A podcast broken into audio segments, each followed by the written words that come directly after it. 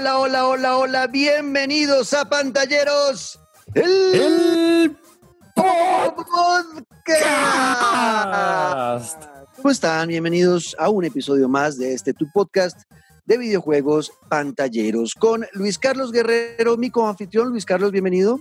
¿Cómo le ha ido, querido negro? Cada vez más feliz de el delay no nos afecta. Ese pantalleros, el podcast suena vez cada mes al unísono. Es una vaina ridícula. Ni el canon de Johan Packbell se atrevió a tanto.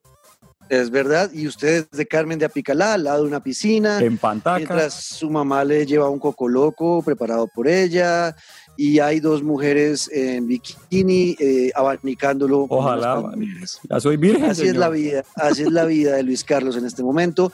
Y yo soy su anfitrión, Juan Camilo Ortiz. Como siempre, cada ocho días aquí estamos hablando de lo que más nos gusta y apasiona en el mundo, que son los videojuegos. Hoy, con un programa cargado de mucha información, estaremos haciendo la reseña del juego de supercampeones, Captain Subasa. eh, a New, New- ¿qué? ¿Cómo se llama? New Heroes, algo así. Ahorita le preguntamos a la persona que viene invitada porque siempre se me olvidan esas cosas. Eh, estaremos hablando de los juegos gratuitos que ya salieron para el PlayStation Plus de septiembre y para Games with Gold. Eh, un pequeño resumen de lo que vimos en la Gamescom, que es la Sí. feria más importante de videojuegos en Europa eh, y que pues terminó siendo la más importante del año porque pues el E3 no estuvo. Eh, entonces ahí mostraron algunas cosas de las que vamos a hablar más adelante y eh, estaremos ya al final haciendo una pequeña variación del que estamos jugando porque al parecer eh, hemos estado jugando lo mismo, entonces simplemente recomendaciones que queramos hacer Luis Carlos y yo de juegos o de series o de lo que sea. ¿Listo? Perfecto. ¿Listos? Así, así que ahí está y de una vez le voy a dar la bienvenida a nuestro querido amigo arroba guion al piso, ah no, perdón, arroba quiota guion al piso. Ahí está Cecitar, César, ¿qué ha pasado? Hola, Negrito. Hola, Luis. ¿Cómo van? ¿Bien o no? Sí, dije bien, el Bien, arroba, bien, sí, bien. arroba quiota, ¿no? sí, sí, arroba Quiota. Kiota aquí en el piso. Es bueno volver, volver a, a la casa, a la primera Eso casa, es. porque lo- yo empecé a escribir de videojuegos, fue acá. En pantalleros, es cierto. sí. Uno de nuestros más grandes colaboradores. Hoy en día somos amigos. Él fue el hombre encargado de armar mi, mi computador gamer, además el Cecitar, que es grande en eso también. Y hoy en día es uno de los eh, colaboradores del portal eh, de videojuegos colombiano Gamer Fox. Es así, ¿no? Correcto. Sí, señor. Y Cecitar estuvo haciendo la reseña para Gamer Focus del videojuego de Capitán Subasa y por eso lo invité, porque quiero hablar con él, ya que a nosotros solo nos dieron un código, pues yo solo, solo lo pude jugar yo, Luis Se Carlos. les no. tiene en Pero Luis- cuenta. pero Luisca, si usted tiene preguntas, eh, metas y nos va preguntando Muchas. de lo que vayamos hablando. ¿Listo? ¿Listo? Así Firmes. que esto es Pantalleros, el podcast. Bienvenidos. そして新たなる大会へ向けての準備は着々と進行していたやってきたぜアメリカ 俺も早く自分の力が試してみたい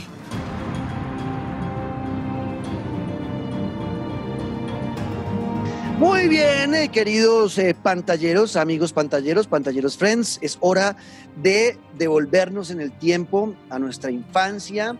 Eh, eran los años 90, finales de los 90 y una ola de anime estaba bombardeando la televisión latinoamericana. Creo que la mayoría los vimos a través de la televisión mexicana, específicamente eh, TV Azteca, pero también en Colombia los pasaron en algunos canales de acá y estoy hablando de la era Dragon Ball Z, la era Caballeros del Zodíaco y el tercer anime que todos amábamos de niños, Supercampeones. La historia de Oliver Atom y cómo eh, un niño de 5 años que fue salvado por un balón que lo atropelló un camión y el balón recibió el impacto, se volvió una de las estrellas más importantes del fútbol mundial.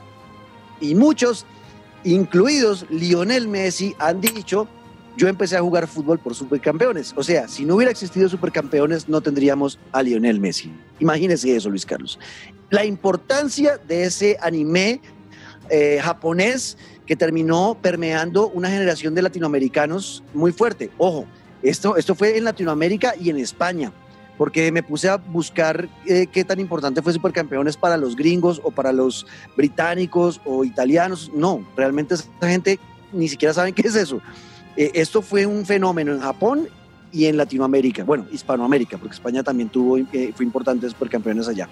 Así que en este juego nos devolvemos en el tiempo y vamos a vivir esa historia de supercampeones.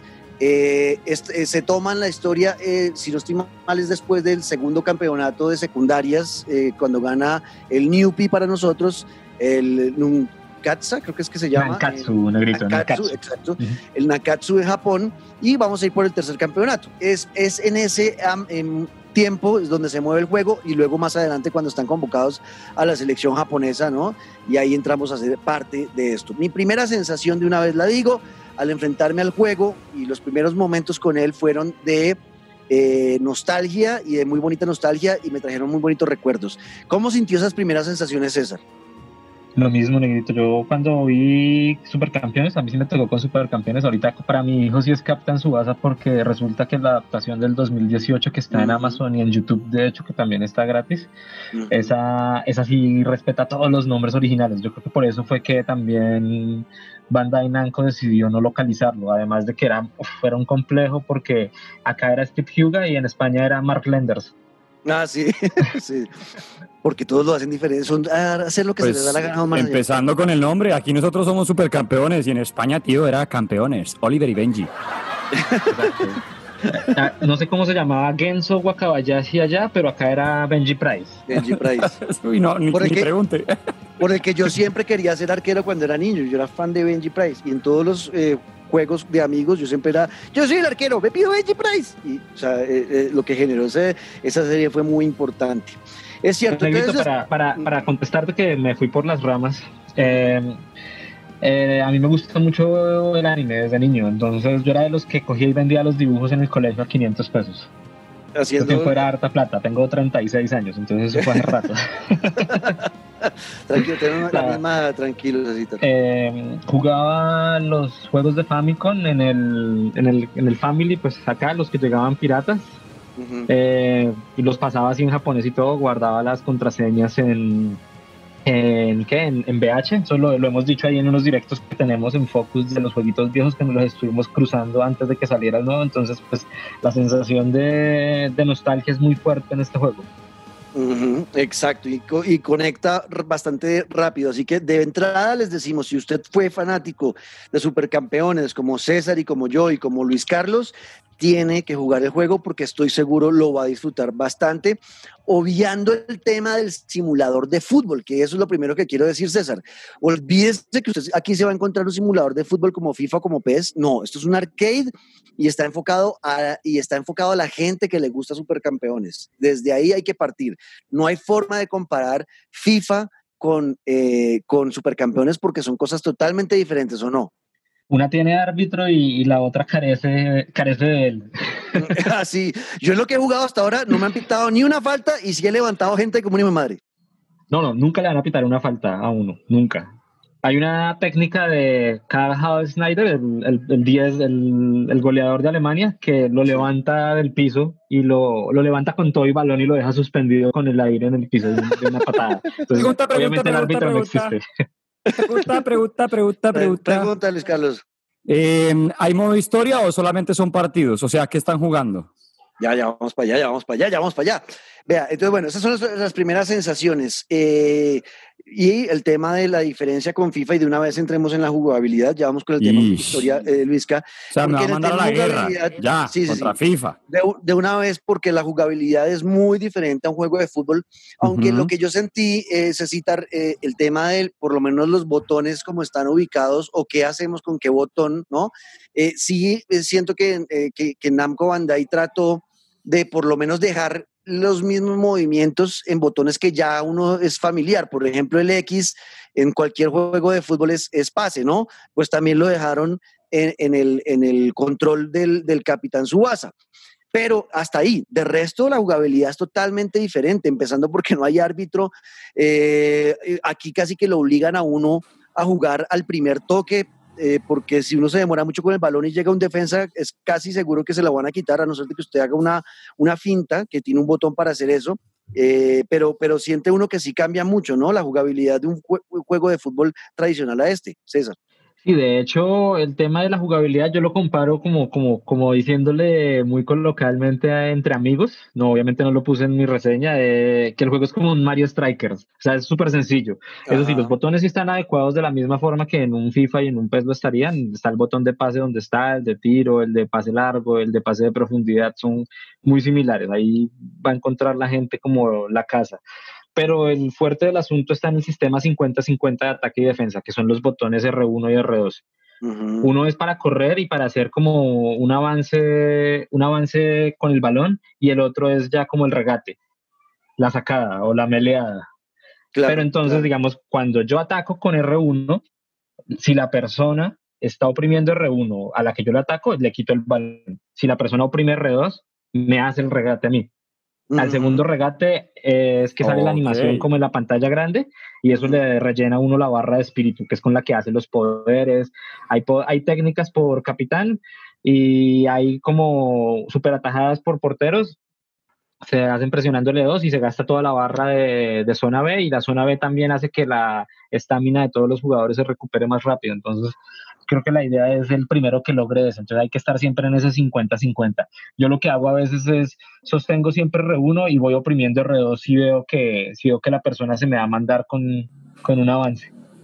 Claro, entonces vea, vea Luisca eh, las diferencias que ya hay ahí, empezando por esa barra de poder que uno de pronto podía pensar que en, el, en los juegos de fútbol tradicional era la barra de cuando uno se, cuando se está agotando el jugador, que se va disminuyendo, usted ha visto en un FIFA o en un PES, claro.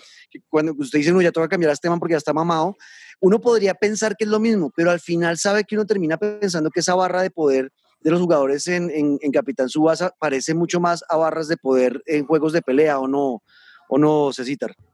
Sí, digamos, uno, uno consume su barra, es más como, como, como es buena la aclaración de juego de pelea porque, digamos, en el caso de los arqueros, eh, el arquero tiene su barra de vida y, cuando, y solo se le puede anotar goles cuando esa barra de vida está en ceros, que le entra casi cualquier cosa. Entonces, dependiendo del arquero, es lo grande que tiene la barra de vida y los tiros también, dependiendo el tiro, es la cantidad de daño o la cantidad de distancia que hace con el mismo daño. Eso es como el cierto grado de profundidad que tiene. Y el tema de el tema de, de, uy se me fue la paloma negro que fue lo que me preguntó ya estoy viejo ya estoy viejo. No sé si te está jodido no estamos hablando de eso la barra de poder es más como ah, el tema de los juegos de pelea. Eh, yo lo asocio más como un RPG de acción por lo que digamos cada acción suya consume cierta barra de cierta cierta porción de la barra de energía el regate o correr. Y digamos, los tiros también consumen cierta porción de esa misma barra y algunos super tiros tienen que tener uno, cierta barra de estamina, que es la amarilla, o la barra, la barra de energía, más la cantidad de tiempo que uno tiene que estar presionando el cuadro, porque los super tiros se hacen presionando el cuadro hasta que se llena una pepita, están los super tiros que se hacen presionando un poco más, llenando otra pepa, y están otros tiros especiales que son cuando usted oprime esas dos, cuando usted ya tiene cargadas esas dos pepas, oprime L1 y ese ya es el, son tiros ya especiales. Tiro pero mucho, No, es el tiro del tigre, el tiro del tigre no es así, sería como el, el, el Miracle Shoot de Subasa. Okay. Ese sí es así. Ok, exacto. Entonces, por ejemplo, a mí esa parte me pareció complicada. El tema del arquero queda, queda súper claro, más para ponerlo en términos de Luisca. Eh, después de que Luisca se ha tomado varios, varios tragos, pues se le baja totalmente y le entra a lo que sea. ¿no? En esa noche le entra a lo que sea. Exacto. Es más o menos así. Hasta que me prendan la luz y estoy abrazado a una manta. A, a, un amigo en el colegio le decían taladro. y no tenía, él se encargaba de que lo tuviera. Ahí está, es más o menos por ahí la cosa del arquero. Entonces, bueno, ahí cambian muchas cosas eh, ya de, por sí, ¿no? En comparación a un juego de fútbol tradicional, entonces por eso ya desde aquí ya no hacemos más la comparación, son juegos totalmente diferentes. Entonces, en la jugabilidad sí cambian eh, muchas cosas, el tema de los enfrentamientos, lo que le decía, por ejemplo, yo ese tema del, del cargar el tiro, de dejar espichado al cuadrado hasta, super, hasta que se rompa la, la, barrita y poder sacar un tiro especial, me ha parecido súper complicado porque eh, mientras que usted está cargando el tiro, pues los demás no están viendo, ¿no? Los defensas del equipo contrario se le vienen encima, entonces hay que saber en cómo moverse para poder seguir cargando el tiro antes de que se lo quiten, porque como le decía ahora, César, yo no sé, o no sé si es porque soy muy tronco, pero yo sentía que... que Seguramente. casi, que, casi que cuando yo traté de jugar todo el tiempo al primer toque y si no tenía delanteros más, más arriba, me tocaba echar el balón para atrás para no perderlo, porque sentía que casi que siempre perdía el balón si había choque con otro jugador. Es que ese era el tema del, el tema del 50-50 que les estaba hablando. Entonces, cuando, el, cuando lo cargan a uno, uno tenía que oprimir R2 para entonces hacerle el regate a él. Cuando uno se acostumbra a ese 50-50, realmente pasar, digamos, de cancha a cancha pasándose a los jugadores para rellenar barra de espíritu no es complicado. Además que hay unos regates que son mucho más fáciles de hacer que otros porque consumen como más tiempo, cargan más, o sea, consumo, o sea, sí, avanzan más. Entonces, al avanzar más, hace que uno pueda tener como la prioridad ante el enemigo. O sea, ya no es como que uno tiene que reaccionar a él, sino ya él tiene que reaccionar a uno. Y es más difícil cuando la persona tiene el balón en ese juego. Pues es como yo veo el juego ahorita, ¿no? Pues yo lo pasé ya tres veces, lo he pasado. Y no me joda, Cecitar, qué envidia. El, New Hero. Aprenda, negro. El New Hero, no. Yo, yo, no he podido pasarlo porque me quedé bastantes horas eh, en el partido contra los gemelos Corioto. Ese lo perdí yo. Yo solo perdí mm. dos partidos en todo el juego. Perdí el del Hanagua, ese que, que, usted, que usted, en el que usted dice que va, y perdí contra Alemania. Esos son los dos únicos que he perdido. Ok, no, es que ese contra el Hanagua, contra los hermanos Corioto, porque eh, pasa eso, ¿no? Eh, cuando uno, algo que me pareció chévere en la preparación del partido es que uno antes habla con Patty y ella como que le hace a uno el, el, el, resumen de lo que a lo que se va a enfrentar en el próximo juego. Entonces le dice, en el juego contra Hanagua, contra los hermanos Corioto, hay que tener cuidado con el juego aéreo de ellos eh, y la parte defensiva tal cosa, y le, hacen como un, un, desglose de lo que uno tiene que estar pendiente durante el juego para no recibir goles. Entonces, cuando se enfrentan los hermanos Corioto y ellos tienen el balón y pasan la mitad del campo, sobre todo en los primeros minutos del partido, casi que en un 80% de las, eh, de las veces que eso ocurre, ellos van a hacer alguna jugada especial en su arco y termina siendo gol. Entonces, casi que yo cada vez que me quitaban el balón, yo, fue puta, ya me lo van a hacer. Y me pasó varias veces, varios partidos de entradita me hacían dos goles. Yo era como estos hijos de putas, que cómo carajos los freno, cómo los freno qué estrés. La verdad sufrí bastante con ese partido con, los hermanos Corioto.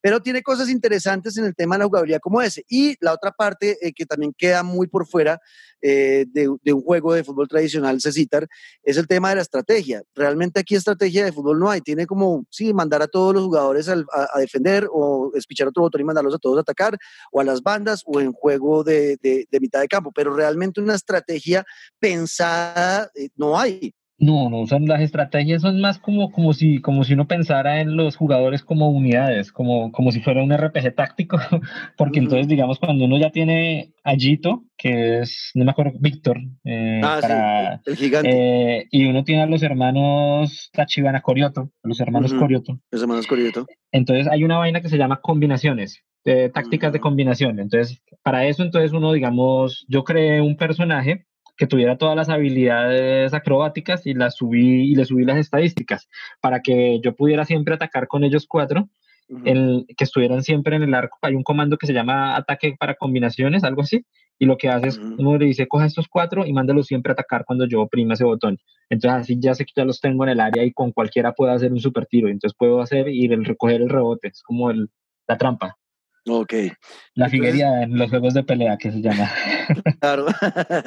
bueno, e, eso es por el lado, eh, a grandes rasgos, de, la jugabilidad. Hablemos un poquito del juego individual, Cecitar, y de la pregunta que nos estaba haciendo Luis Carlos, empezando esta reseña, y es el tema de eh, el modo historia. Hay dos opciones. Una, que es irse con la historia de Oliver Atom, ¿no? Cuando está, cuando recién se va eh, Roberto Cediño se devuelve para Brasil y no se va con él. Eh, entonces él queda otra, otro año más en el Nankatsu o en el Newpi y eh, va a este tercer campeonato. Y ahí, desde ahí como que empieza la historia del videojuego. ¿Cierto? Ahí, sí, ahí se está basado en el segundo arco del manga y la otra parte del juego vendría siendo como la última parte del manga original, pero pues le cambiaron una, la modificaron la, la sede y la historia porque pues Estados Unidos no existía. Entonces lo que hicieron fue sacar a Francia como, ¿cómo se llama esto? Como sede y pusieron a Estados Unidos, le hicieron ese cambio. Pero entonces uno comienza en el segundo arco, que es el tercer campeonato juvenil, porque ellos tienen, digamos, se va Roberto Hongo y, pasa un año. Y se supone que en ese año Subasa vuelve a ganar, pero eso no lo muestran, sino que vuelve, se, van para el tercero y ahí es donde empieza uno, cuando uno enfrenta al Otomo, que es este equipo que tenía exjugadores del Nankatsu y que tenía un, un delantero que se llama Shunita, que hace el tiro del halcón. Ahí empieza uno. Es el primer partido. Exacto. Entonces, cada partido tiene mucha historia, tiene muchas conversaciones, Luisca.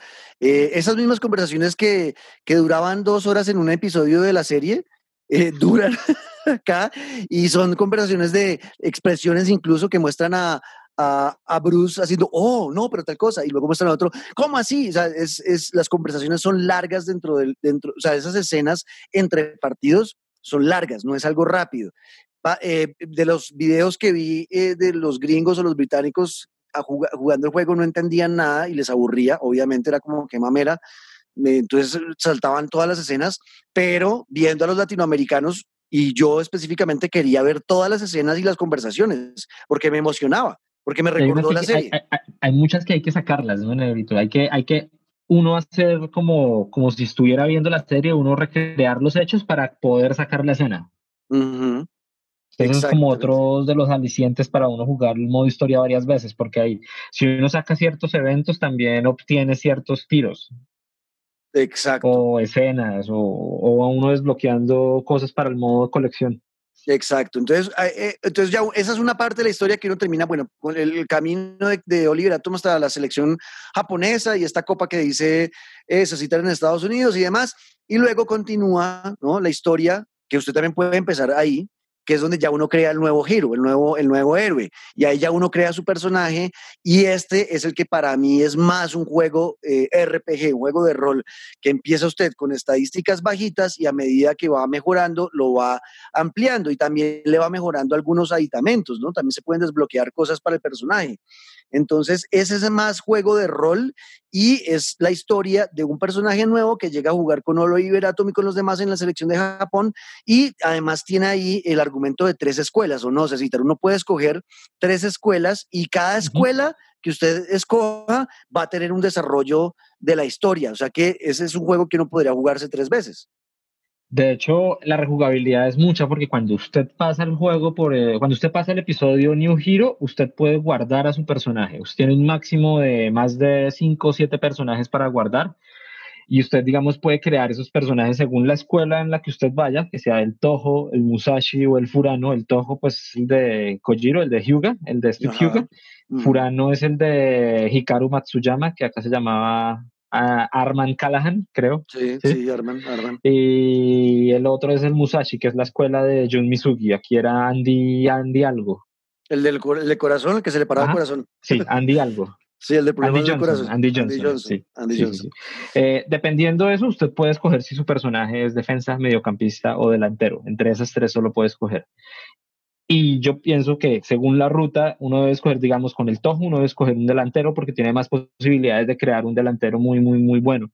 Con el Musashi, uno debe escoger un, un mediocampista porque pues uno tiene ahí a, a Misugi, a, Andy. Y con el Furano sí toca con, con un defensa porque las, las habilidades de Matsuyama son mejor. Entonces, digamos, eso netamente RPG también están las tarjetas de amigo que uno las saca comprando con, con, el dinero del juego que uno gana con experiencia ganando partidos en línea o pasando los modos historia o haciendo las escenas estas recreando el anime o el manga. Eh, y, con, y con la mayor cantidad de esas, de esas tarjetas uno adquiere mejor afinidad con los personajes y puede aprenderle más habilidades. Cada personaje tiene entre 5 y 7 habilidades diferentes para enseñar que puede usar el avatar de uno. Entonces uno puede crear defensas muy buenos, delanteros así rotos, entonces, y después mandarlos al campo a jugar con la gente. Claro, vea, vea Luis que a qué profundidad tiene el juego, no es algo tan simple, ¿o no? O sea, ¿cómo va usted? Eso, básicamente en que si usted está buscando un juego de fútbol, pues va a encontrar del deporte, pero está mucho más dedicado al tema de nostalgia, al que usted eh, vuelva a reencontrarse con esos capítulos largos, con la historia de los supercampeones.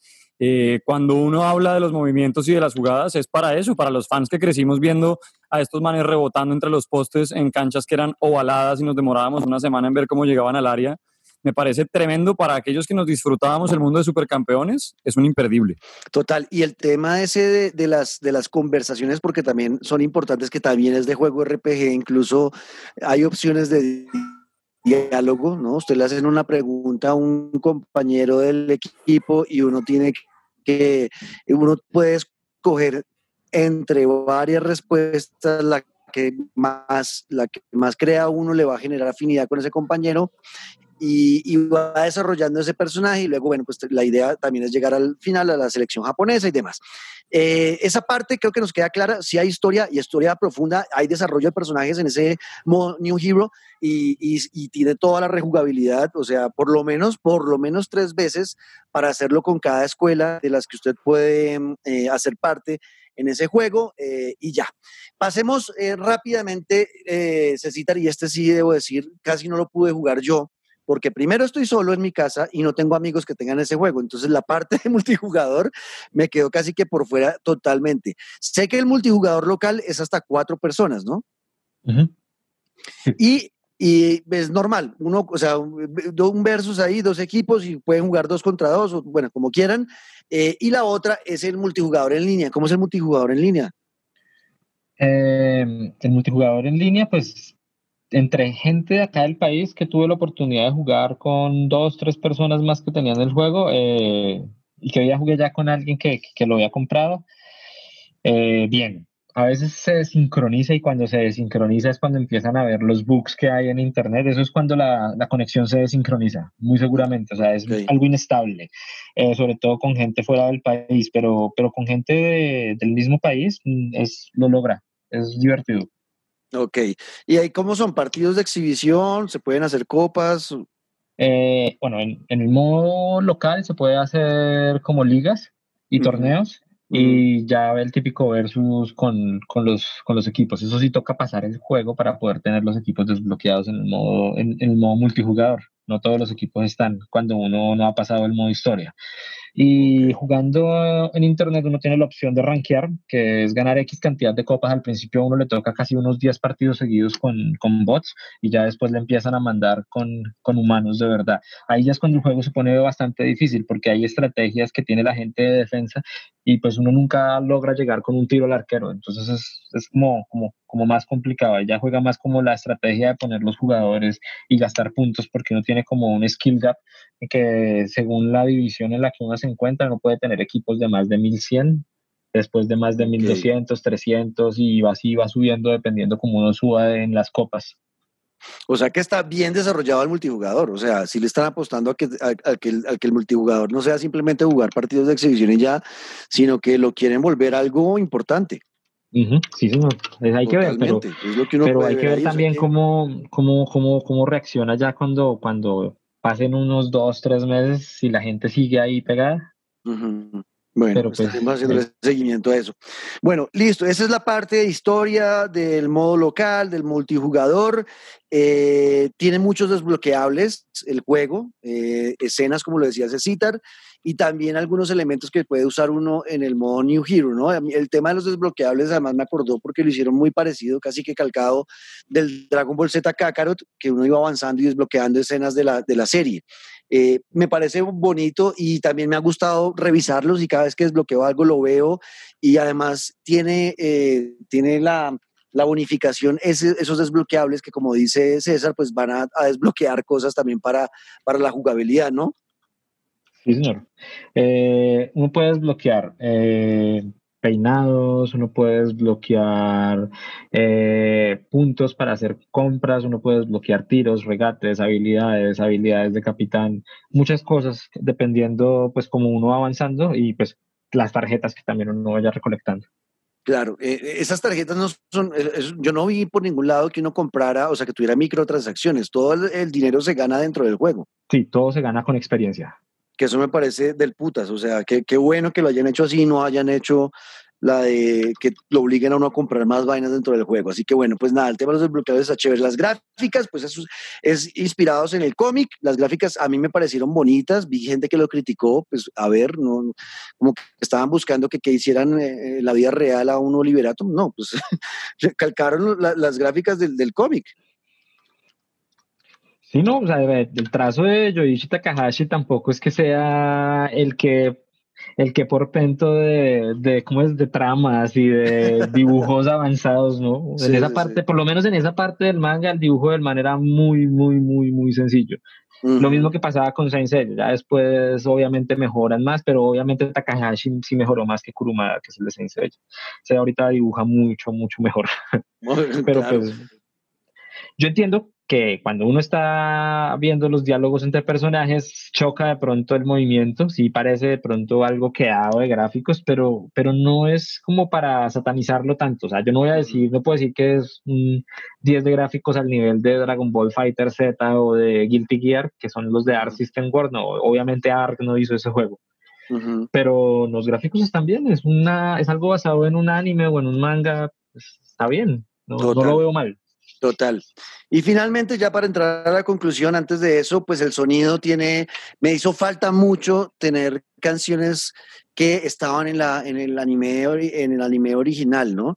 Eh, sí hay canciones épicas que funcionan y acompañan la acción y uno siente como, ve, sí está funcionando la música, me está metiendo emoción, pero a mí sí me hace falta como escuchar, o por lo menos la canción del opening o lo que sea, pero no está nada de eso. El sonido, pues es eh, música incidental que, que, funciona a veces.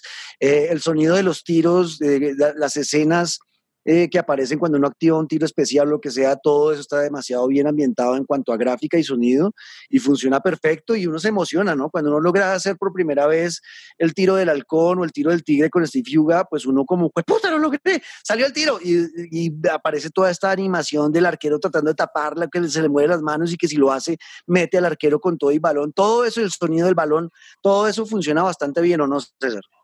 ¿Sabe qué faltó, negro? Eh, que, las, que las mallas se rompieran. Ah, o, que, o, que, o, que, mostrar una pared rota o algo así que, le pegue. Eso sí faltó. Pero el resto no, con todo cumple. Hay unos tiros incluso que dejan al arquero quieto y se le ve como la pupila toda blanca del susto porque no ve el balón. esos, esos también, esa animación también es muy, muy bacana. Exacto. pues en eso cumple. O sea, el juego sí es un muy buen juego para los fans de Captain Subasa o la gente que quiera interesarse por ese Spokon, que es el nombre de, de los shonen de deportes allá en Japón. Entonces eso es muy recomendable. A usted le gusta el anime, el manga y quiere ver algo como, como mucho más over the top que Haikyuu o que es Landon, ahí está Captain Subasa.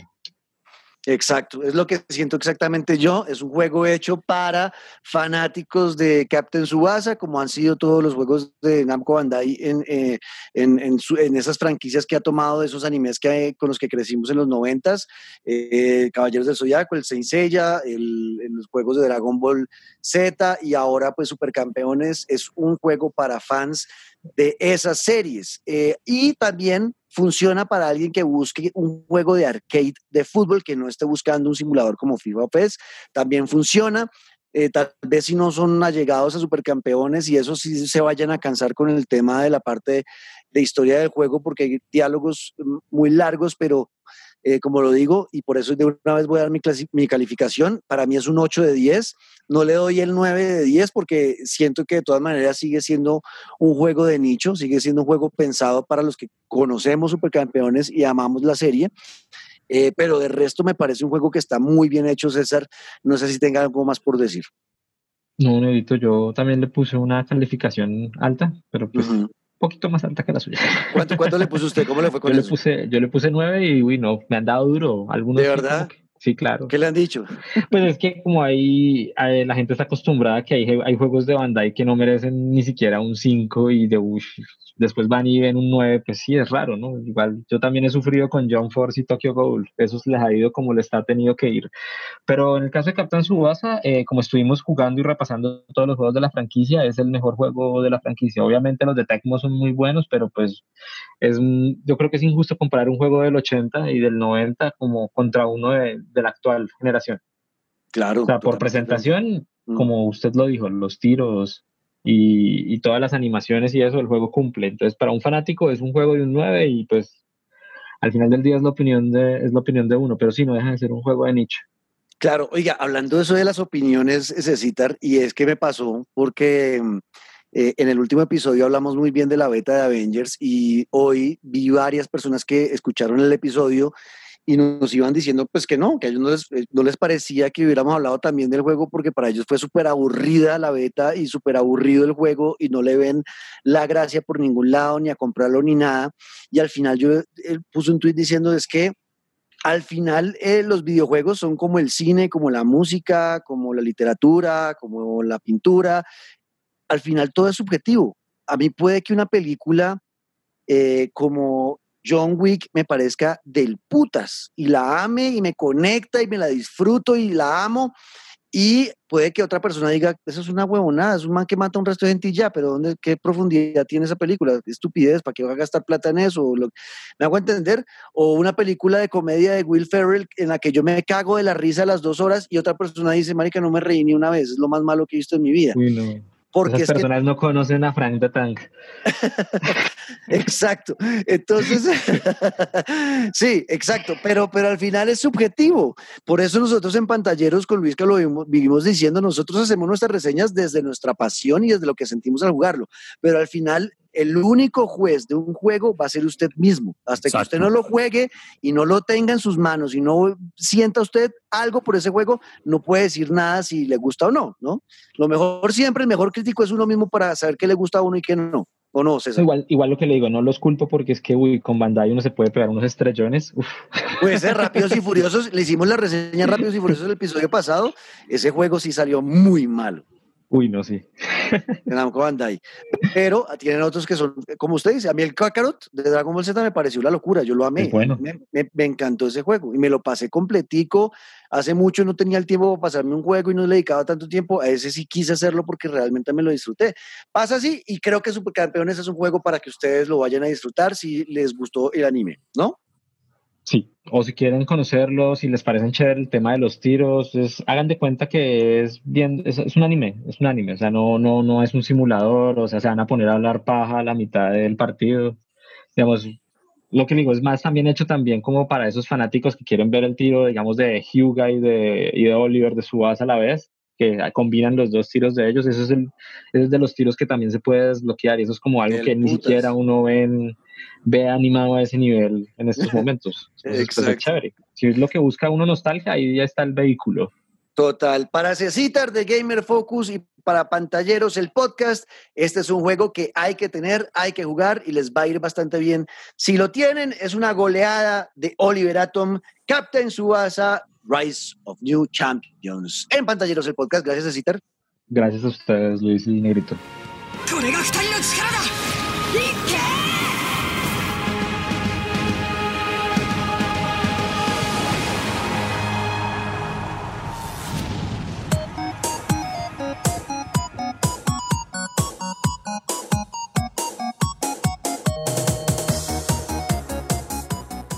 Bueno, pues ahí está. Eh, buen juego de supercampeones. Lo quiero. ¿Cómo, ¿qué, quedó pensando, ¿Qué quedó pensando, Luisca? Que de verdad estoy muy antojado porque se me hizo muy similar sin jugarlo a lo que me hizo sentir, por ejemplo, Kakarot, Dragon Ball Z Kakarot, que me lo pasé completico, más allá de, sí, llegó un punto en el que era repetitivo, cazar los orbes y volar y lo que fuera, pero por volver a vivir la serie, porque es que de verdad era desde el minuto uno hasta el final de Dragon Ball Z y me pasa lo mismo con lo que cuentan de Capitán Subasa. Quiero reencontrarme con esos estadios y con la historia de, de, de los supercampeones. Voy por él. O sea, me hicieron un mal, no sé para qué carajos invitamos a hacer, me hicieron un mal. bueno, bueno, más bien usted eh, eh, no nos haga el daño, sino que cuéntenos las buenas noticias para los que tenemos nuestra suscripción al Games with Gold de Xbox y los que tenemos suscripción del PS Plus, porque ya están los juegos de septiembre que debemos descargar, Luis. Pues a partir de este mes de septiembre que parpadeamos y de marzo saltamos a septiembre, así como así. Ya andamos cerrando año y PlayStation sigue entregando tremendos títulos, negro. No se le olvide que ya regaló NBA, que regaló Tomb Raider para celebrar sus 10 años y ahora anunció la llegada pues, de dos juegos gratis que en verdad yo creo que se van a romper en récord porque por un lado el primer Battle Royale que salió hace ya tres años que fue el que empezó a contagiar a los gamers como con esas ganas de caer en un mundo, empezar a lootear y defenderse con lo que va consiguiendo frente a otros 99 jugadores. Player Unknown's Battlegrounds, más conocido ¿no? como PUBG. Eh, va a estar gratis este juego que comenzó en móvil, o sea, yo, yo, todavía lo sigo jugando, es más, si alguno por ahí lo sigue jugando en celular que me avise, eh, pero en PlayStation pues nunca he saltado porque lo conocí en celular y bueno, siempre hay que hacer la inversión, va a estar gratis. Si usted de pronto no tiene ni idea de qué le estoy hablando, haga de cuenta que es lo que hoy en día se convirtió Call of Duty, el Warzone. ¿Sí? Esa es la idea de, de PlayerUnknown Battlegrounds. Usted caer en un mapa, que precisamente eso es como lo que distingue a este juego, tiene muchos mapas, usted puede caer en bastantes locaciones y empezar a lootear, armarse, conseguir su chaleco antibalas, su casco, su arma, su pinta y pues combatir en equipo contra otros o usted solo contra los demás. Es la verdad muy chévere y como le decía, es el que arrancó con este asunto, así que algo tendrá. Yo lo sigo jugando en celular, se lo recomiendo mucho en PlayStation. Y también en PS Plus, pues llegará este juego con el que crecimos, que de verdad muchos encontramos ahí nuestra primera respuesta cuando queríamos desahogarnos dándonos en la jeta. Y se trata de Street Fighter en su versión, en la quinta versión, la Arcade Edition, que va a estar también para, para descargar. No solamente con los 16 luchadores del principio, sino que lo dejan jugar con los 28, ¿no? Como con ese remaster que se hizo. Eh, y ya está listo para que usted vaya y si es suscriptor a PS Plus, lo descargue. Así que por un lado, a darse bala, por el otro, darse puños. ¿Usted era, ¿Usted era fan de darse pata con Street Fighter, Nero? Pues yo los juegos de pelea nunca he sido bueno. Yo siempre he sido de los que terminan porque me no tengo la paciencia para aprenderme los combos. Entonces yo soy de, al final termino escuchando todos los botones. Me, me, pasaba igual, o eso que uno se, se, acomoda en tres poderes y de ahí no sale, o sea, ya le encontró tres combos de ahí no me muevo. O sea, de ahí. Pero a mí con Street Fighter me pasó lo mismo que con Mortal Kombat y es que en su momento eran los primeros que uno tenía, como caminé a maquinitas a jugar Street Fighter o Killer Instinct. Yo me acuerdo perfecto. Claro, claro, claro. Y también el Mortal Kombat, ¿no? Que cambió bastante el tema de las gráficas en esa época. Bueno, pues ahí están pues buenos regalos. Sí, muy buenos regalos. Además, para estos momentos en los que uno puede jugar desde casa con los amigos, juegos que obviamente tienen horas. Y por el lado de Xbox, los que andan con el Live Gold, este servicio de Argentina, Colombia, Chile, México, Ecuador, Colombia. Bueno, tengo, mire, un juego que usted nunca me paró bolas, que lo invité a jugar tantas veces, negro, que es The Division de Tom Clancy. Ah, sí, es que no lo tengo. Es literalmente un shooter. Es conseguir mejores armas, saltar con tres amigos a, a un Nueva York que está con una pandemia con la gripe del dólar, si no estoy mal es la historia que me acuerdo, y es usted como el, el, grupo de la resistencia que todavía sigue velando por los derechos humanos, por la paz, ¿no? Y es eso, en ese mundo de usted conseguir armas, batir enemigos, ellos van subiendo de nivel al igual que usted y bueno, esa es la idea también de, de del juego. Y se va a encontrar también eh, con The Book of Unwritten Tales 2. Esto sí es parte, eh, parte de leyendas, ¿no? Todo lo que tiene que ver con aventuras. Eh, además es un juego que le va a ofrecer 20 horas de gameplay de historia. O sea, ahí tiene para que se distraiga un buen rato. Y uno de los clásicos de Xbox, que yo nunca he sido pues, de Xbox, pero sé lo importante que es un título, como Armed and Dangerous, que le ofrece estos 20, 21 niveles para que usted se vaya a dar bala. Eh, y que de verdad es un juego que rompe un poquito como los paradigmas. Y si usted es fanático de Xbox y nunca lo ha podido jugar, pues pásese. Ya ahí tiene Tom Clancy's The Division, The Book of, Unwritten Tales 2 y Armed and Dangerous. Los tiene eh, para Xbox.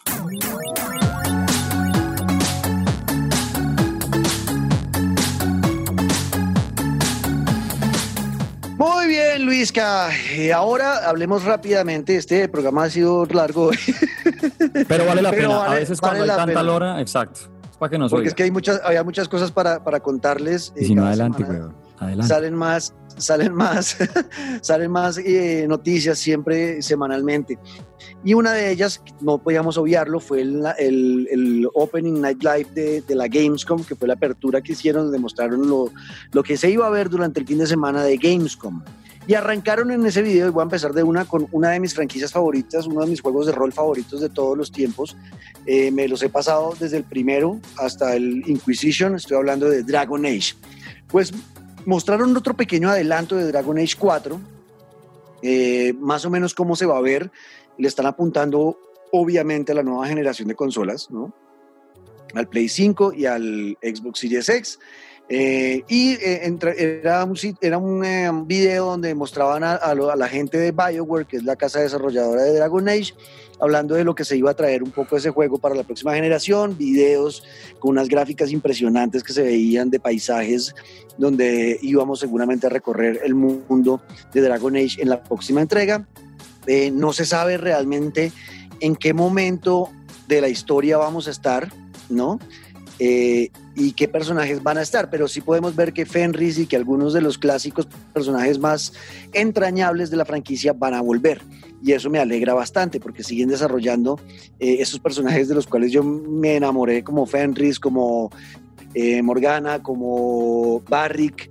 que son personajes que termina uno que, cogiéndoles mucho cariño y seguramente van a estar de vuelta para el Dragon Age 4. Y, y hablaron de que están en una fase previa de desarrollo, o sea, temprana de desarrollo, o sea que todavía falta tiempo para que lo veamos, pero todo el mundo dice y le apunta que va a estar llegando por a más tardar entre marzo y mayo del 2021 ese juego. Eh, para la nueva generación de consolas y es uno de los que a esa época tengo que tener la consola porque es de esos juegos que yo quiero jugar siempre desde el lanzamiento. Me gusta mucho y me han gustado todos los que he jugado, incluso el 2, que la mayoría dice que el 2 no fue tan chévere, a mí incluso ese me gustó bastante, así que bueno, a mí me emociona Dragon Age 4. ¿Qué más vio? Mire, yo me encontré eh, con todo lo que se ha venido esperando con un título, además de un estudio que a mí me encanta, que es Insomniac Games, pero es el Ratchet and Clank, el Rift Apart, una entrega que va a ser exclusiva para PlayStation 5, pero que me llama la atención, eh, sobre todo porque este estudio negro, el Insomniac Games, que es por ejemplo el que se hizo Marvel Spider-Man para PlayStation, como que ha, ha, sabido siempre utilizar muy bien el motor de las consolas y que esta gente aproveche un título como Ratchet para mandarse a PlayStation 5. Además, dejaron ver un pedazo del gameplay con unas gráficas súper bonitas, con muchísimos detalles, Em, creo que me, devuelve como esas ganas de, meterme en estos mundos que para muchos pueden parecer para niños a veces, como de, ¿no? Manejar al zorrito, disparar cohetes, bajarse de robots, como lo quiera ver, pero le da un tono tan real en el sentido que valga, porque es que pues obviamente no, es, no son personas ni demás, pero me refiero al mundo en el que nos sumergen, se ve ya tan cercano y tan evolucionado que me, llena de emoción, se ve tan bonito, así que, ojo, eh, Ratchet and Clank Rift Apart pueden ver un demo que ya está de más de siete minutos por ahí andando eh, en la red eh, y que se ve tan bonito y ya lo anunciaron para febrero, finales de febrero, marzo del 2021. Perfecto. Luego de eso pasaron a Fall Guys, que es el juego del momento en el planeta Tierra. ¿Usted ya está en esas? Descargado. Sí, señor, ya estoy en esas. Es el juego más descargado del PlayStation Plus en su historia, 7 millones de descargas en muy poco tiempo.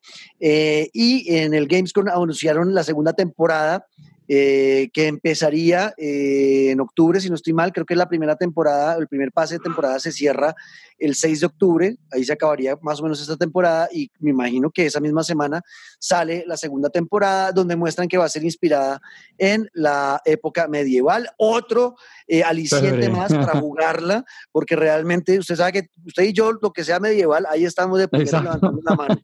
Entonces aquí van a ver ya vestidos para nuestros muñequitos de, de caballeros, de dragones, de enanos, de bueno, de todo lo que tiene que ver con ese, ese, ese mundo, eh, castillos donde vamos a entrar a, con nuevos niveles y con nuevas mecánicas. Por ejemplo, vi una, hay unos videos de unas plataformas donde uno empuja eh, la plataforma que tiene que usar para poder saltar y pasar a la siguiente parte del nivel, ¿no?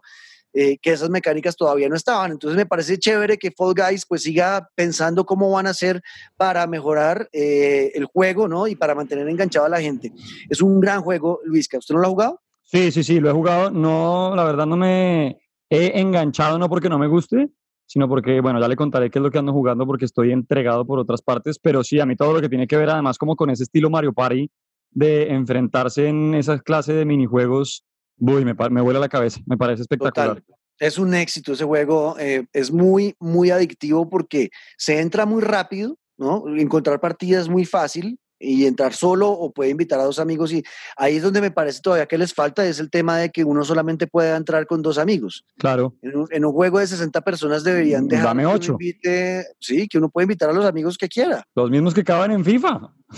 Exacto, pero acá solo lo dejan entrar con tres, pero es un juego que es fácil de encontrar partida y que, y que duran poco, o sea, son juegos rápidos, entonces por eso uno está todo el tiempo, la última, me voy a echar la última, me voy a echar la última, y me voy a echar la última, se le fueron seis horas jugando el berraco juego. Eh, o sea, lo difícil es de verdad vencerse a uno mismo de decir, ok, que de tercero ya me puedo ir a dormir, porque es que los juegos son muy fáciles, es saltar, es eh, estilo Mario Party, si se le va a derrumbar un hexágono que es en la, en la parte que no se cae, o sea, pero es eso, eso creo que eso es lo que lo hace a uno adictivo, la competencia contra uno mismo. Y es, de, y es de práctica, porque también, esto de decirlo con mis amigos, por ejemplo, eh, con los que juego, por ejemplo, Gabo o mi querida capitana Lina, Lina, eh, se estresan y se frustran porque las primeras partidas perdieron mucho. Es que es mucho de práctica el juego, es mucho de entender las físicas. De, yo sé que para llegar allá me toca saltar desde este punto, porque si me paso de este punto no logro el salto. Pero eso solo se logra practicando y a medida que uno va jugando, pues va mejorando y al final termina volviéndose más adictivo porque está ese, ese esa sensación de progreso, ¿no? De, ay, puta, estoy mejorando, ahora sí me voy a poder ganar una, me voy a ganar una corona, puta, voy a llegar, voy a llegar. Y hasta que no me la gane no paro. Exacto, entonces realmente es un cabezazo este juego, Fall Guys, eh, y todo el tema de también la personalización de los, de los muñequitos es muy divertida, comprarle el vestidito, que las paticas se vean de esta forma, es del putas, la verdad yo estoy muy contento con ese juego Fall Guys. Eh, es lo que, lo que vimos, ¿qué más vio? Yo me encontré con algo de lo que no sabemos nada, pero esto estuvo muy Farid Mondragón, pero es que vale la pena mencionarlo porque, ok, tenemos el título. Unknown Nine Awakening, ¿sí? Desconocido 9, El Despertar, puede ser. Se anunció que viene para Xbox Series X, para PlayStation 5 y para PC. Pero más allá de que no entendemos de qué se va a tratar el juego y no nos dan muchos, muchos avances, lo que sí es claro es que va a ser un transmedia. O sea, van a utilizar novelas, cómics, incluso podcast, para que uno pueda acceder a todo lo que tiene que ver con la historia del juego. Entonces, pues muy pendientes de Unknown Nine The Awakening. Eso va a estar bien interesante. Hay un minuto y medio por ahí andando de lo que uno puede tener de información que de verdad lo deja perdido, pero es eso, empezar a pensar ya cómo los videojuegos lo van a atacar por todas partes. Total, eso, eso de que sea transmedia es súper interesante, de que vayamos a tener diferentes productos, no solamente un videojuego, que van a cerrar la historia completa del videojuego. Entonces eso me parece una genialidad, veremos qué, qué se traen con eso. Eh, luego de eso presentaron la nueva expansión de World of Warcraft, que es un videojuego que mucha gente todavía sigue jugando, ¿no? Eh, esa fecha de lanzamiento del nuevo, la nueva expansión es del 27 de octubre, presentaron un video ahí eh, de cómo va a ser y de quiénes son los rivales y por qué vamos a llegar a eso. Eh, y bueno, pues eh, parece bastante interesante. Se llama World of Warcraft Shadowlands, el más allá, Bastión. Así que, bueno, pinta bien. Bien, oiga, yo, me, yo de Warcraft fui tan fanático, sobre todo, ¿cuál, ¿cuál era el de orcos contra humanos, el primero, el segundo o el tercero? Mm, creo que era el segundo. Yo, te, yo tuve ese y que tenía la expansión del Rey del Hielo. Exactamente. yo tuve ese en PC y también lo jugué bastante. Ah, a mí Warcraft me, me, encanta. Y hablando ya como de esos juegos de, de PC, como con, con, los que empezamos, pues noticias también que aterrizan con Age of Empires, esta vez con su tercera parte.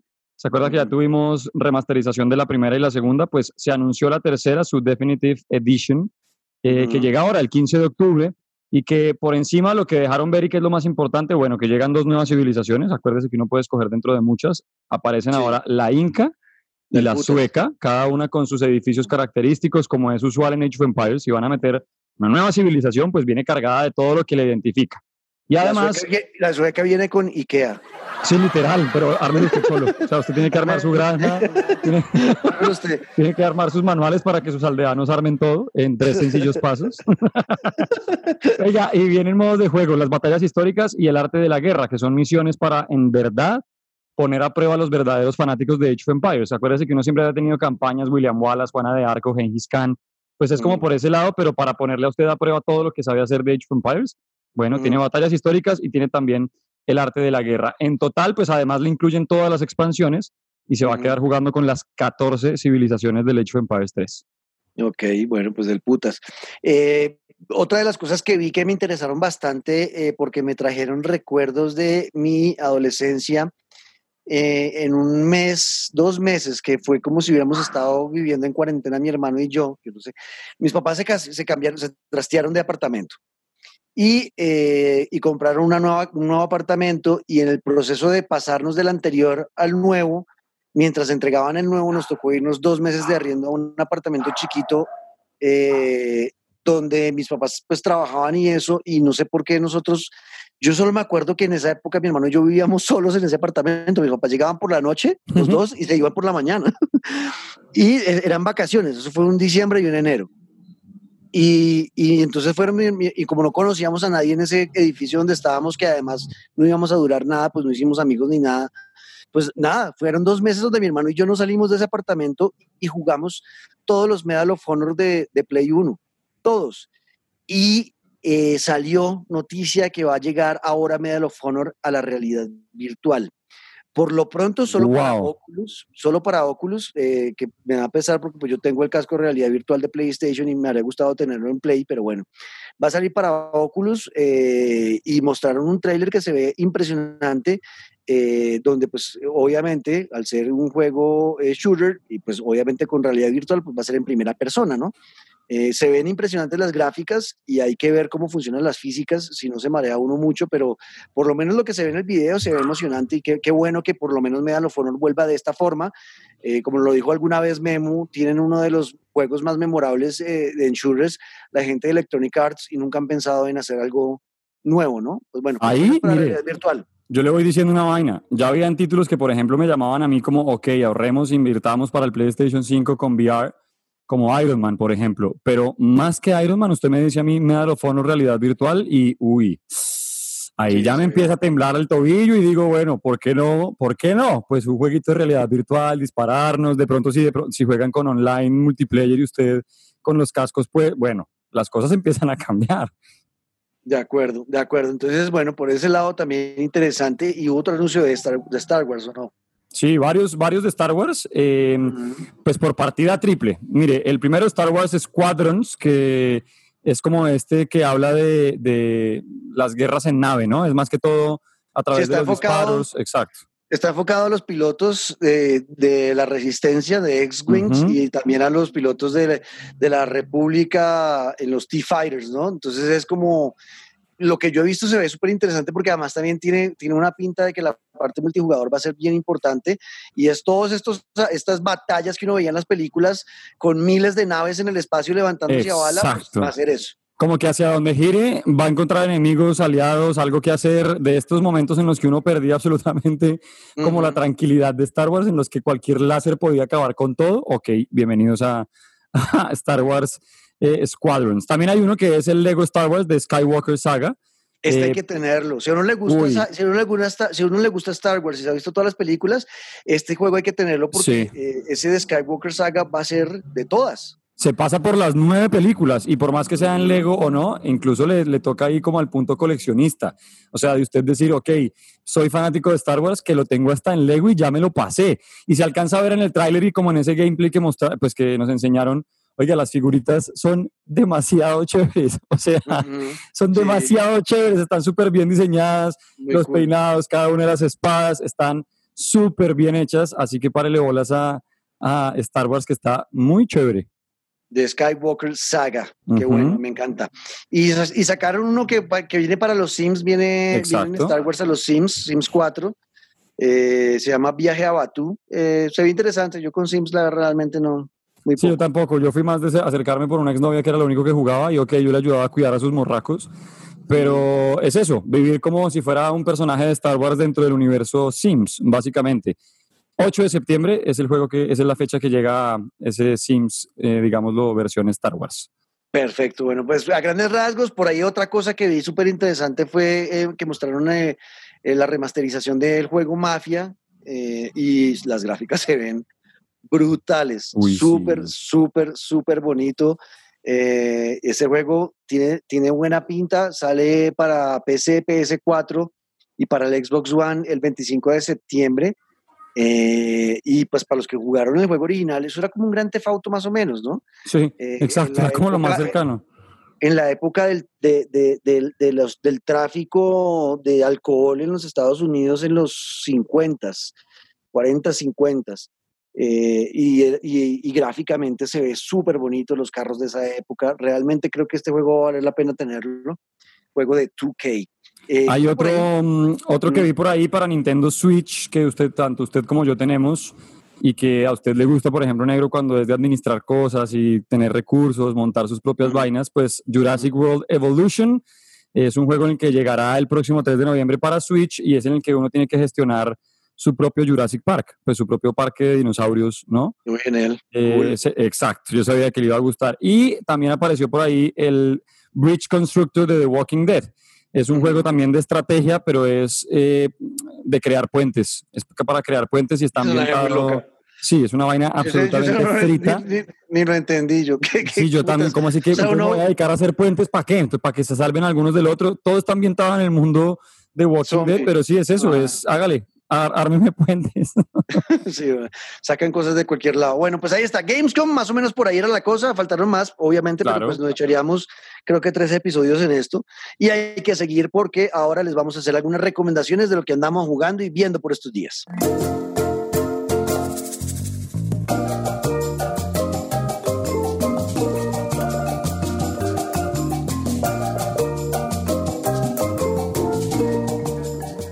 Luisca, ya vamos cerrando este episodio del día de hoy que estuvo cargado de muchas cosas y antes de irnos yo quiero recomendarle algunas cosas, pero primero usted cuénteme qué anda jugando o qué quiere recomendar. Bueno, lo primero es repetir, insistir en que yo sé que Avengers con el beta a muchos defraudó, pero ya tengo, ya estoy jugando la versión terminada y la verdad es que el modo historia eh, atrapa. Mm, me ha gustado mucho lo que hasta ahora he visto. Las gráficas incluso las siento mejores y los controles más fáciles que en, el beta. Hay cosas que me quedaron debiendo en el beta que aquí veo muy bien. Y hasta ahora que llevo, póngale ni el 2%, pero me ha gustado mucho y ya estoy que me voy a seguirlo jugando. Pero además, em, le di la oportunidad a un juego al que le tenía muchas ganas negro porque una de mis películas, no sé si favoritas, pero que es que no paro de verme, me la sé de memoria me sigue ah, emocionando igual es Guerra Mundial Z. Brad Pitt, sí, zombies, infección, etcétera. Bueno. Que se trepaban esos muros, esos manes. Exacto, pues.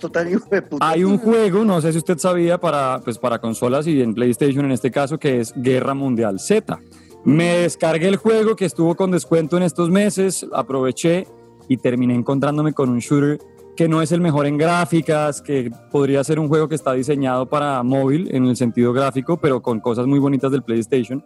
Pero mire, para jugar con amigos, porque además se puede jugar con cuatro personas en línea, se puede pasar todo el juego, son distintos escenarios, eh, varias ciudades y países del mundo, Estados Unidos, no sé, también está, por ejemplo, ciudad, está Jerusalén, está Nueva York, está Londres, cada ciudad con distintos capítulos y es básicamente dele bala a los zombies. Usted entra en los mapas, en el escenario que usted quiera, además no hay un orden, cada, cada ciudad tiene historias y personajes distintas.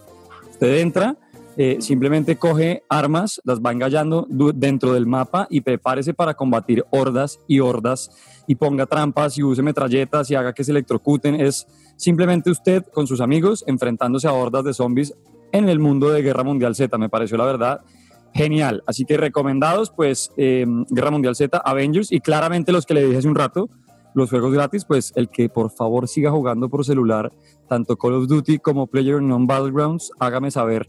Lo juego en Play, lo juego en celular. Hágame saber. Bueno, ¿y usted, mi querido Nichezón, cómo va con todo lo que me debe? Yo sigo con todo dándole exactamente lo mismo, eh, pero le agregué por una bonita sorpresa que tuvo Nintendo con sus fanáticos en Latinoamérica y es que eh, pusieron en descuento juegos que usualmente uno nunca ve tan baratos en su tienda y en la tienda colombiana, en la Nintendo eShop colombiana, eh, eh, juegos que eran que se podían jugar en multijugador. Y entre esos juegos estaba una joya que es Luigi's Mansion 3. Luigi's Mansion 3 es uno de los mejores juegos que ha salido para la Nintendo Switch. muy buenas críticas, yo le vi en el pasado y nunca lo había comprado porque era costosito. Eh, si no estoy mal, era como 264 mil pesos costaba ese juego. Y, eh, y eh, le pusieron en descuento y estaban 170 mil pesos. Para tener ah, ese, ese, juego estrella, yo pues yo dije, no, tengo que comprarlo una vez, aprovecho. Y lo estoy jugando y no sabe qué belleza. Una cosa brutal ese juego, eh, súper tierno jugar con Luigi eh, en este hotel embrujado donde terminan capturando a Mario, a Peach, a los Toads. Eh, y él tiene que rescatarlos, pero como él es miedosito como yo, o sea, es que me tiene realmente enternecido el juego. Se encontró, su contraparte en Luigi, negro. Exacto, yo siempre he amado a Luigi. A mí siempre me ha gustado más Luigi que Mario. Siempre me ha gustado más Luigi que Mario. Y raro, negro, porque usted es el hermano mayor. O sea, en mi caso es normal porque quien era el hermano mayor escogía a Mario y a uno le tocaba jugar con Luigi. Pero usted que sea de los míos, vea, primera cosa en la que coincidimos. Sí, no, la, verdad, Luigi, es, Luigi siempre me ha, gustado más. Eh, y, em, y, además en todo sentido, es como pobrecito Luigi, o sea, como que uno se siente siempre como, yo siento empatía por Luigi, solamente desde el inicio del juego que llegan en el bus todos a, pasar unas vacaciones en ese hotel embrujado eh, pues Peach está con Mario, los Toads todos ahí parchando y Luigi allá al fondo del bus solito. o sea, siempre, no sé, uno como que yo siempre me sentí muy identificado con Luigi en su manera de ser y obviamente es miedoso como yo y él y le toca enfrentarse a un hotel lleno de fantasmas para poder rescatar a su hermano. ¿La encontró la aspiradora, negro? Ya estoy con la aspiradora. El tema de aspirar los fantasmas es una cosa demasiado Lo máximo. satisfactorio. Es muy, muy chévere el uso de la aspiradora y de cascarlos y bolearles y el tema de, de encontrar los acertijos, cómo llego hasta allá, puta, entonces me toca meterme por acá, ah, ya tengo este poder, ya puedo pasar por ahí, devolverme para hacerlo. O sea, es, es un juego demasiado bien hecho y pensado también para el multijugador, porque se pueden jugar minijuegos como los divertidos que siempre sabe hacer Nintendo, con hasta ocho personas, eh, pasar algunas misiones juntos también, hasta cuatro personas, o sea, realmente me tiene feliz eh, y un muy buen descubrimiento Luigi's Mansion 3. Voy a, voy a pararle más bolas que antes porque lo jugué solamente con mis sobrinos. Tengo a uno que es aficionado absolutamente a Luigi's Mansion eh, y yo le he ayudado a pasarme algunos niveles, pero ya teniéndolo así tan cerca, negro, voy a por él. No, de una, y lo podemos jugar juntos, porque también la parte juntos es, es chévere, es lo que he visto. Pues yo no tengo nadie que lo tenga, solo usted. me toca con usted porque usted, como, pero usted como siempre saca el jopo. Eso no dice en el mundo de los Avengers. Eh, Eso no, dicen los Avengers. Yo veré, puta, yo veré. Vamos a ver cómo nos va con eso. Bueno, eh, nada, eso es todo por hoy. Escríbanos si quieren eh, opinar algo, si tienen algo que decirnos, si les gustó o no les gustó Capitán Subasa o, eh, o, lo que sea que quieran preguntarnos, pues acá respondemos y leemos algunos de sus mensajes. Voy a leer, por ejemplo, lo que nos escribió el viejo Def Escobar. Dice el negro. Jugué la beta de Avengers y no me gustó mucho, se sentía acartonado el gameplay, las gráficas toscas y la música cero emocionante. Por mi lado no pienso comprarlo en un futuro cercano. Ustedes me dijeron mentiras, es una mierda. No mentiras, esa parte de Pero así, mentiras decimos siempre. Pero así lo sentí, Def. O sea, le faltó decirnos eso, que hablamos pura mierda, nos faltó Def. Me, siento ofendido por este tweet. Y mm. dice él que ahorita está con puros juegos estresantes jugando Cuphead, Sekiro y Fall Guys. Uy, no, con Cuphead ya tiene terapia para todo el año. Ese juego a mí me sacó tanto mal genio que todavía sigo exorcizando los demonios que conocí a través de Cuphead. Oiga, pero es que, eh, ok, válida todas las opiniones, pero me parece muy arriesgado no comprar un juego pensando en un beta y mucho más cuando lo que había en el beta era solamente un multijugador y como un pequeñito pedazo de lo que va a pasar en el juego. Yo se los he dicho, llevo entregado a la historia del videojuego y me ha gustado mucho el desarrollo de los personajes, eh, la línea de todo lo que me van narrando, no sé, pues yo se lo recomiendo si son fanáticos de los juegos de superhéroes. Mm, por ahora yo he pasado un buen rato. Ok, es verdad, yo pienso lo mismo. Bueno, y la otra eh, que quería leer también es de Santiago Niño. Uy, más regaños. Me suena. Santi, Santi, siempre está con nosotros también, es un bacán y siempre está ahí pendiente de lo que hacemos. Y pone él, bueno, ya oí el capítulo de, hoy, el pasado, eh, y digamos que tuve acceso a la beta de Avengers y por el único personaje que me muevo es por Iron Man. Pero de resto me parece que no es un juego que me gustaría comprar. Con respecto a lo de los juegos para la próxima generación que se van a dar gratis por tenerlo en la actual generación, que era el caso de Control que estábamos hablando la semana pasada, me parece bien, pero también que inviertan en mejorarle cosas porque otra vez lo mismo, otra vez la misma versión del juego, pues la mayoría va a ser la misma versión pues mejorada, ¿no? Porque pues tiene que llegar para, con el poder de las nuevas consolas y algunos le van a, a, poner algunas cositas nuevas, pero sí, al final es el mismo juego, eso sí, no hay nada que hacer. Así que Santi, también siempre gracias por, por opinar y estar pendiente de nosotros. Eso es todo. Escríbanos numeral pantalleros el podcast, arroba Luisca, guion al piso guerrero, arroba Juan Cortés 14, un saludo especial para Cecitar, arroba Kiota, guion al piso, que estuvo con nosotros en la parte de Supercampeones, y escríbanos, pregúntenos lo que quieran, que aquí lo leemos la próxima semana, ¿listo? Y a mi perrandi, a mi perrandi, abrazos en la producción, oiga, y en verdad, el que esté jugando PVG o el que esté jugando Code en celular, avísenme para atenderlos, de a uno en uno. Listo, ahí está, para que lo invitan a Luis a jugar. Nos seguimos en ocho días. Gracias a Vale, como siempre, subiendo ahí nuestros episodios. Vale, que está pendiente de Caracol Podcast. También a Félix, al Miller y a todos. Gracias. Y obviamente, pues Andresito, como siempre, también un abrazo gigante. Nos oímos en ocho días. Esto fue Pantallero. Ah, bueno, en ocho días, la reseña especial, episodio especial para todos los que nos han echado mierda porque estamos jugando Avengers. Se viene episodio especial de Avengers. Ténganse. Vamos a dejar de ser como 30 suscriptores para pasar a ser 10. No en nadie. Exacto. Así que nos ustedes. Síganos oyendo, por Nos oímos con el especial de Avengers en ocho días en Pantalleros. El...